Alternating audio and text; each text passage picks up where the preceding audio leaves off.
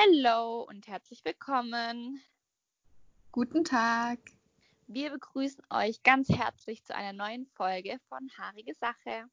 Mit Jasmin und mit Ellen.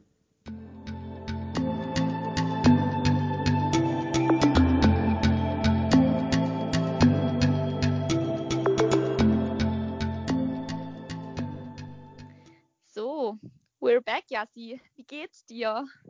Gut, ja. Ich hoffe, dass wir jetzt das alles so hinbekommen, wie wir es uns denken mit der Aufnahme. Kleiner Funfact, das ist schon die zweite Aufnahme, die wir gestartet haben. Klappe, die zweite. Da muss man sich jetzt so imaginär so eine Filmklappe vorstellen, die so genau. kommt. Aber ich, ich freue mich jetzt, dass wir, auch wenn es jetzt der zweite Versuch ist, das aufnehmen. Wow, wenn man jetzt hören würde, was wir im ersten gelabert haben, ja. Zum Glück ist es nichts live oder so, deswegen. Ja. Also, aber dann, dann leiten wir doch gleich mal hier elegant über zu unserer Einleitung, ja, quasi. Wir haben ja nämlich letztes Mal schon über das Thema Fast Fashion gesprochen. Da wollen wir jetzt heute uns einem neuen Themenschwerpunkt widmen. Ähm, und für diejenigen, die deshalb, also die letzte Folge nicht gehört haben, das ist jetzt der Aufruf, zurückzugehen, euch die Folge vorher anzuhören, wo wir quasi so das Thema Fast Fashion so ein bisschen einführen. Ähm, in der Folge sprechen wir dann eben, welche Erfahrungen wir mit dem Thema Fast Fashion gemacht haben. Da haben wir dann auch einen Interviewgast, nämlich unsere liebe Freundin Laura, die freundlicherweise einen kleinen Auftritt bei uns gemacht hat. Dann haben wir noch drüber gesprochen, ähm, ob, das, ob das Phänomen Fast Fashion allgemein schlecht ist, was daran schlecht ist, was auch wie auch die Gesellschaft Fast Fashion beeinflusst, beziehungsweise wie Fast Fashion die Gesellschaft beeinflusst. Da haben wir auch vor allem über die Themen Social Media und YouTube und so gesprochen. Und dann ähm, haben wir uns auch noch überlegt, also wir haben uns nicht überlegt, wir haben auch noch drüber geredet, wie sich die Modeindustrie quasi im Laufe der Zeit so entwickelt hat. Genau. Und heute haben wir, wollen wir uns jetzt eher so dem sozialen bzw. dem Umweltaspekt so widmen. Und genau, Jassi, willst du vielleicht was dazu sagen zum Anfang? Ja, also wir wollen halt hauptsächlich so auch über die Produktion und so von den Klamotten jetzt sprechen und da haben wir jetzt gedacht, machen wir einfach mal so ein bisschen was Beispielhafteres, gerade so von Bangladesch und das haben bestimmt ganz viele auch in den Medien mitbekommen. Also wenn man jetzt nicht gerade vielleicht ein bisschen jünger noch ist, aber 2013 sind ja über 1100 Menschen in Bangladesch gestorben beim Einsturz von einem Gebäude, in dem einige Textilfabriken drin waren.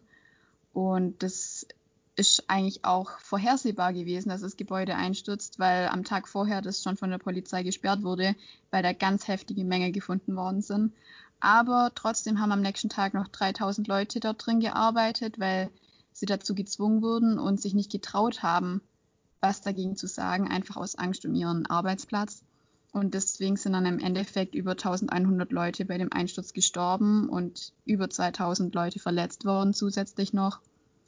Und ich finde, das zeigt schon ziemlich gut, was für Bedingungen da herrschen in solchen Ländern, beziehungsweise einfach in der Fast-Fashion-Industrie in, in der Produktion. Genau, auch was für ein, unter was für einem Druck die Arbeiter und Arbeiterinnen gestanden haben müssen, dass sie, obwohl sie gesagt haben, das Gebäude hat Mängel, das hat Risse, trotzdem reingegangen sind und gearbeitet haben. Ja.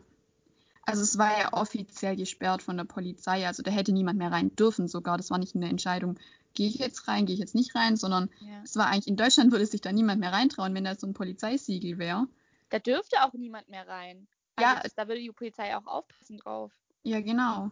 Aber man, man, sieht ja schon an den Gebäuden dort in Bangladesch oder auch in anderen Ländern, wo es so billig produziert wird. Das Gebäude zum Beispiel, Rana Plaza, war illegal schon aufgestockt. Also es hätte gar nicht acht Stockwerke hoch sein dürfen. Also das sind ja. einfach in Deutschland braucht man für jede Kleinigkeit eine Baugenehmigung, für jeden Zentimeter, wo man baut. Und da tun die mal kurz zwei, drei Stockwerke noch so, ohne dass jemand mitkriegt, draufknallen. Ja, da braucht man theoretisch schon auch eine Baugenehmigung, aber da ist es halt einfach so, dass, also ist es halt auch allgemein bekannt, dass die Regierung in Bangladesch recht korrupt ist und dadurch ist es halt wahrscheinlich auch nicht so schwierig, an so eine Baugenehmigung zu kommen. Ähm, beziehungsweise ist es auch so, dass wenn das Gebäude dann kontrolliert wird, dass dann auch ganz einfach die Papiere eben gefälscht werden können. Ja, also zwischen Theorie und Praxis, also theoretisch, was muss gemacht werden und praktisch, was wird gemacht, das ist da, sind da Welten an Unterschieden. Genau. Also wenn man auch zum Beispiel kann, auf dem Papier kann ganz viel dann draufstehen, auch bei den Kontrollen mit, mit den Bedingungen, wie die dort sind und so. Und das kann dann auch nach Europa ganz an, ein ganz anderes Bild geben zum Teil. Es wird ja auch gefordert, dass dort sowas wie Fluchtwege, Brandschutz, das wird ja dort auch alles gefordert. Aber die ja. Umsetzung, das ist halt ein bisschen anders als, also es wird halt anders kontrolliert als jetzt bei uns. So. Also, also gerade nach dem Unglück dann mit Rana Plaza haben viele Länder ähm, auch darauf reagiert, wie da die Bedingungen wirklich sind und auch also viele sage ich jetzt mal, normale Bürger haben darauf reagiert, weil es denen dann zum Teil erst so richtig bewusst geworden ist, was da für Bedingungen herrschen. Und die Regierung hat dann auch zugesichert, dass sie was machen an den Bedingungen. Aber jetzt muss man überlegen, sieben Jahre ist es jetzt her. Viel passiert ist nicht, weil es einfach schwierig ist. Ja, es, es ist schwierig, weil halt eben auch ähm, ganz viele von denen, die halt eben betroffen sind, ganz viele Fabrikbesitzer, die eben dazu aufgefordert wurden, was zu tun, sitzen halt in Bangladesch auch in der Politik. Und dadurch ja. ähm, ist es auch zum Beispiel, wenn man sich jetzt das Thema Gewerkschaften anschaut, das gibt es ja in Bangladesch auch fast gar nicht, ähm, dann kann man sich ja auch, dann wundert es einen ja auch nicht, dass es das wenig gibt, wenn die Politik sich auch dafür gar nicht einsetzt, dass es sowas, dass sowas gefördert wird, weil eben dadurch ganz viele Mitglieder aus der Regierung oder auch ganz viele wichtige Persönlichkeiten im Land, ähm, wenn die da eben so großen Einfluss drauf haben. Ja, und dann kommt halt noch dazu, das sind dann halt die, die Chefs oder die Besitzer, die dann korrupt sind. Und dann kommt noch dazu, dass jetzt die europäischen oder westlichen Fast-Fashion-Firmen, die dort einkaufen, sollten eigentlich was von den Sicherheitskosten oder den zusätzlichen Kosten auch mit übernehmen, dass es überhaupt machbar ist. Aber die kaufen halt nach wie vor zu billigen Preisen und wälzen diese ganzen Kostenbelastungen, die theoretisch dann da wären, wenn mehr gemacht wird an der Sicherheit, wälzen die dann wieder auf die Fabriken an sich ab. Und genau. die sagen dann so, nö, weil da müssten wir ja Geld investieren und das wollen wir nicht. Genau. Normalerweise, also jede Firma, die dort einkauft, die muss sich von der jeweiligen ähm, Firma, also Fabrik dort, ein Audit ausstellen lassen. Das ist so ein Zertifikat, dass eben die Firma regelmäßig untersucht wird, überprüft wird, wie die Arbeitsbedingungen sind. Und die Firmen lassen sich das auch ausstellen, weil auch wenn nicht jede Firma solche Prüfungen regelmäßig hat, hat doch jede Firma trotzdem so ein Audit. Ähm, und das ist halt, anstatt dass die ähm, dann eben Leute von der, von den europäischen Firmen ähm, von den Modelabels eben dorthin fahren und dort kontrollieren, so ist, wird es auch wirklich so gemacht. Ähm, verlassen sie sich halt eben auf dieses Audit, weil es halt eben erstmal Geld kostet, das nochmal zu kontrollieren. Und sie geben halt dadurch auch die Verantwortung eben ab und können quasi beide Augen, indem sie beide Augen quasi zudrücken ähm, und sagen, ja, ja, das wird schon alles so seine ja. Richtigkeit haben. Ja, also dadurch kommen, kommen die halt auch schon seit Jahrzehnten wahrscheinlich und auch werden sie auch noch Jahrzehnte, wenn sich nichts ändert, mit den Arbeitsbedingungen in den äh, Fabriken dort durchkommen. Weil einfach keine Transparenz da ist, wo man dann sieht, was passiert da wirklich. Ja, und auch weil jeder so ein bisschen, also ich finde, es ist halt auch ganz extrem, dass bei dem Thema eben jeder, der betroffen ist, die Verantwortung abgibt, weil jeder auf der Welt ist von dem Thema Mode betroffen, war ja eigentlich, oder zumindest fast jeder so. Ähm, und die Verbraucher, die schieben die Schuld quasi und die Verantwortung den Modelabels zu. Die Labels und Firmen schieben die Verantwortung dann den Fabriken in den Produktionsländern zu und sagen, ja, das ist ja eure Aufgabe. Und die Firmen und so, die schieben es dann wiederum den Politikern zu und sagen, ja, solange ihr nichts macht, können wir das ja machen, wie wir wollen, so. Ja. Und dann, also und niemand fühlt sich verantwortlich, was da wirklich dran ja. zu tun. Und äh, uns wird dann im Endeffekt auf dem Rücken von den Kleinsten in dem ganzen Mechanismus ausgetragen, auf dem von den Arbeitern, auf den ganzen Frauen und Männern, die da an den Nähmaschinen sitzen und wirklich genau. bis über weit über zwölf Stunden jeden Tag sieben Tage die Woche arbeiten müssen. Ja, also ich, also ich muss ganz kurz Werbung machen. Ich habe nämlich ein richtig gutes Buch zu dem Thema gelesen. Das heißt Totschick. Ähm, ich kann es mal auf Instagram oder so vorstellen, so kurz. Ähm, aber da stand auch ganz viel über die Arbeitsbedingungen drin, die eben in diesen Fabriken herrschen. Also wenn man sich jetzt allein schon die Arbeitszeit anschaut, also acht Stunden Tag, sowas gibt es da nicht. Also das sind nee. halt zehn 15 Stunden, zum Teil 100 Stunden im Monat. Und die Überstunden, da kann man sich halt dann auch nicht aussuchen, so, hm, mache ich heute noch eine Überstunde oder nehme ich mir jetzt heute den Tag frei. Die haben ja zum Teil nicht mal sowas wie ein Wochenende. Die haben während ihren Schichten ja meistens nicht mehr Pausen, denen ist sogar verboten, auf die Toilette zu gehen. Ja, ich habe mal gehört, dass denen zum Teil dann so, so Tüten umgebunden werden. Also, und sie dürfen ja auch nicht, aber sie dürfen ja auch nicht mal Wasser trinken. Also so, die haben so überhaupt keine Freiheit. Und das hat mich persönlich, das hat mich so, also klar, man, jeder weiß ja so, die Arbeitsbedingungen sind schlecht und so, aber es hat mich echt geschockt, das nochmal so sich bildlich so vorzustellen und dann ja. eben auch so, ja, dass, die haben dann auch keinen Arbeitsvertrag. Ja. Oft.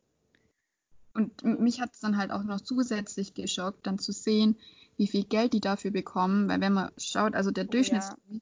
von so Arbeitern in Textilfabriken liegt bei 9,50 Euro, aber im Monat. Und wenn man das vergleicht mit Deutschland, in Deutschland liegt der Stundenlohn bei fast 9,50 Euro, der Mindestlohn.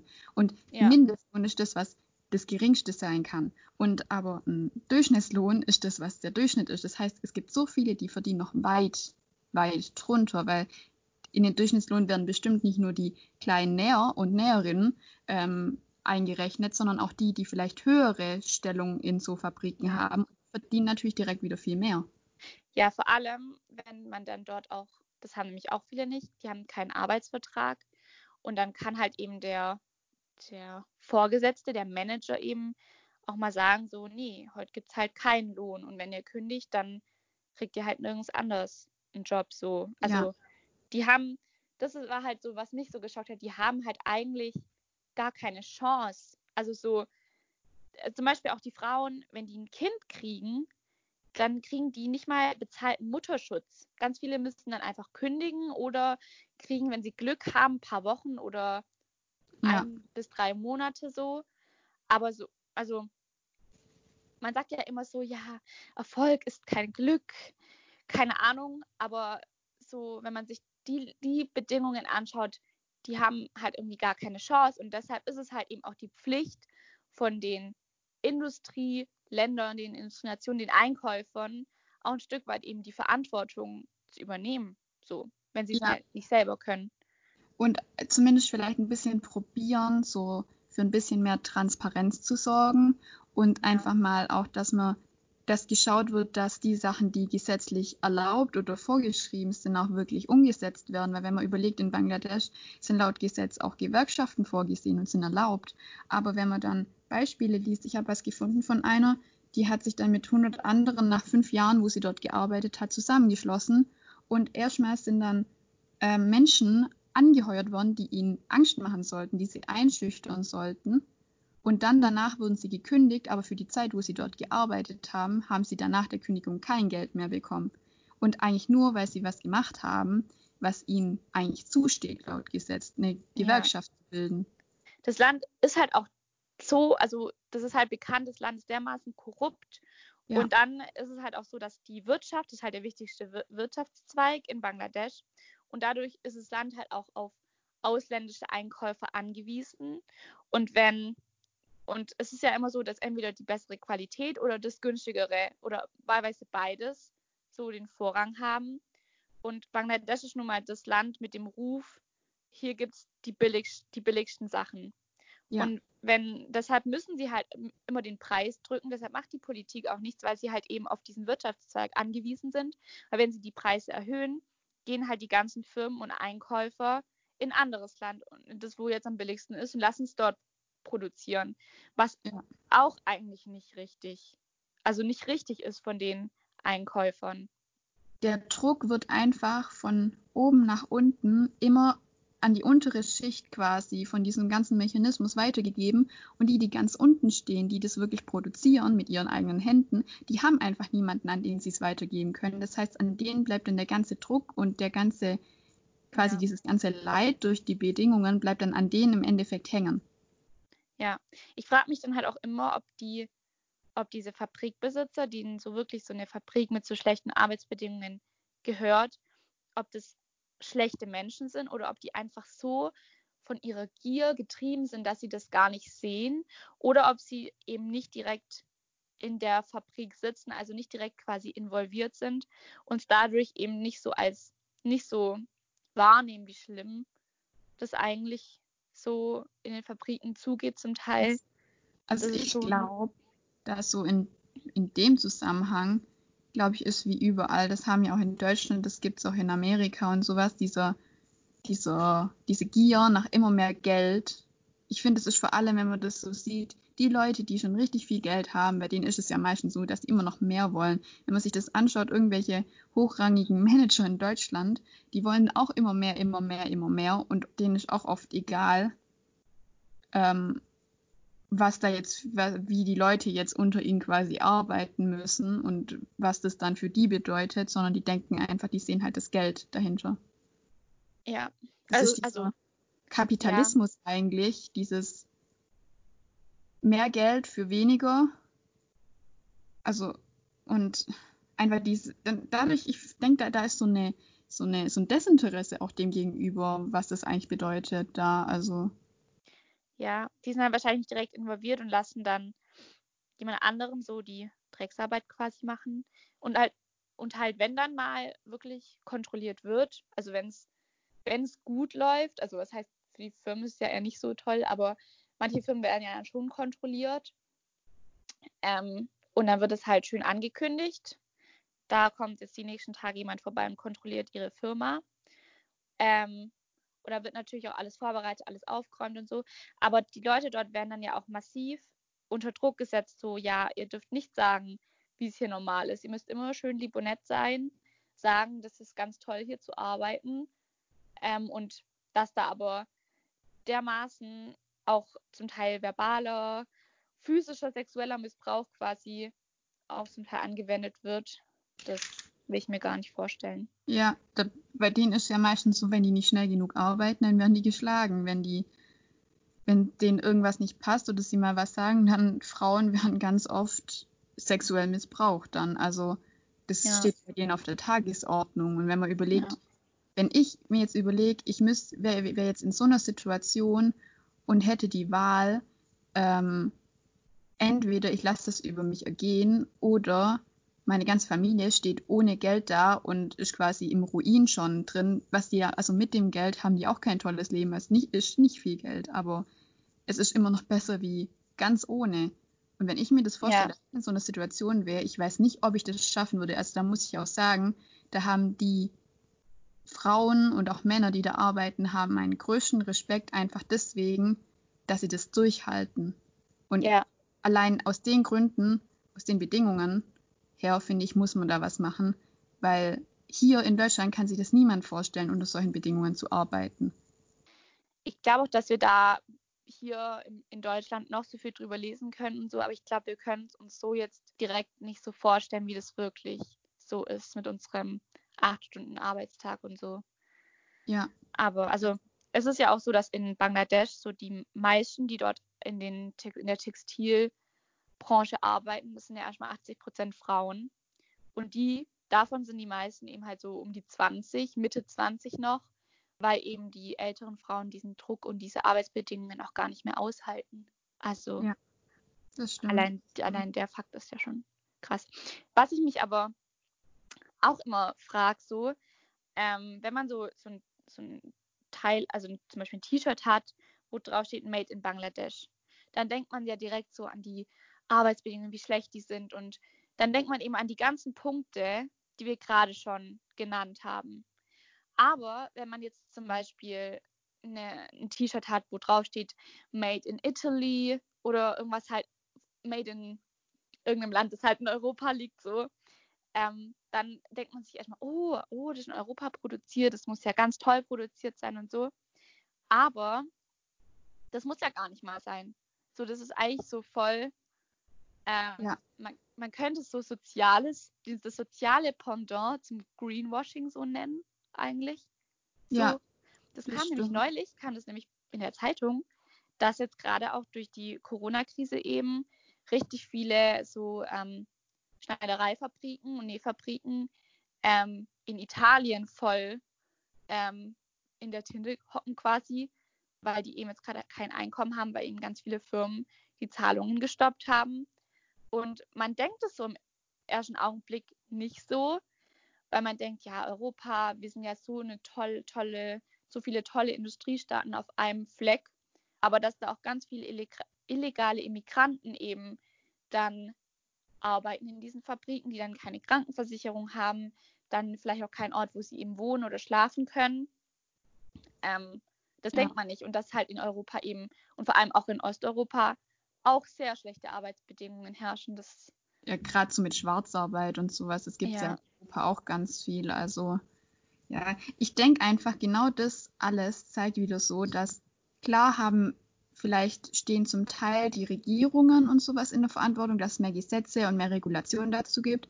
Aber ich finde halt, der Verbraucher, allein dadurch, dass einem Ja. klar wird, man weiß nicht, was sich hinter dem Schild Made in verbirgt. Da ist null Genau. Transparenz dahinter allein dadurch, finde ich, sieht man schon, dass wir halt auch als Verbraucher extrem in der Verantwortung stehen, weil durch unsere Kaufentscheidung oder vor allem durch den, das, die unbewusste Kaufentscheidung unterstützt man das ja alles wieder. Und mir Also- ich finde, man kann halt nicht einerseits sagen, so, ich äh, kann mir gar nicht vorstellen, wie schlimm das sein muss, die Arbeitsbedingungen. Und zum Mhm. Glück gibt es nicht in Deutschland, aber dann so, ohne mit der Wimper zu zucken, das hinzunehmen, dass es anderen so geht. Ja, es gibt ja auch in Bangladesch ähm, Fabriken, die gut produzieren. Also Ja. das gibt es ja schon auch. Und deshalb, Freunde, informiert euch. Das mal Ja, versuchen wir auch. Also ich versuche das jetzt auch mehr zu machen. Ich bin ja auch da. Ich bin ja da überhaupt kein Vorbild, aber das ist zumindest so. Ähm, genau, und was auch ganz wichtig ist, lasst euch nicht täuschen. Das, den Fehler habe ich nämlich auch gemacht. Lasst euch nicht von so einem positiv sozialen Image von einer Marke täuschen, weil ganz viele Marken eben drauf setzen, dass sie zwar billig produzieren und so, aber dann ähm, durch Sponsoring zum Beispiel ihr Image brutal pflegen. Also gerade als Beispiel nehme ich jetzt mal, ähm, habe ich halt gelesen, jetzt Hugo Boss. Die haben halt, die haben halt sehr schlechte Arbeitsbedingungen und das ist halt auch bestätigt, dass die unter den allerschlimmsten Bedingungen produzieren lassen. Also zum Beispiel werden halt Sachen von Primark und Hugo Boss in einer Fabrik produziert.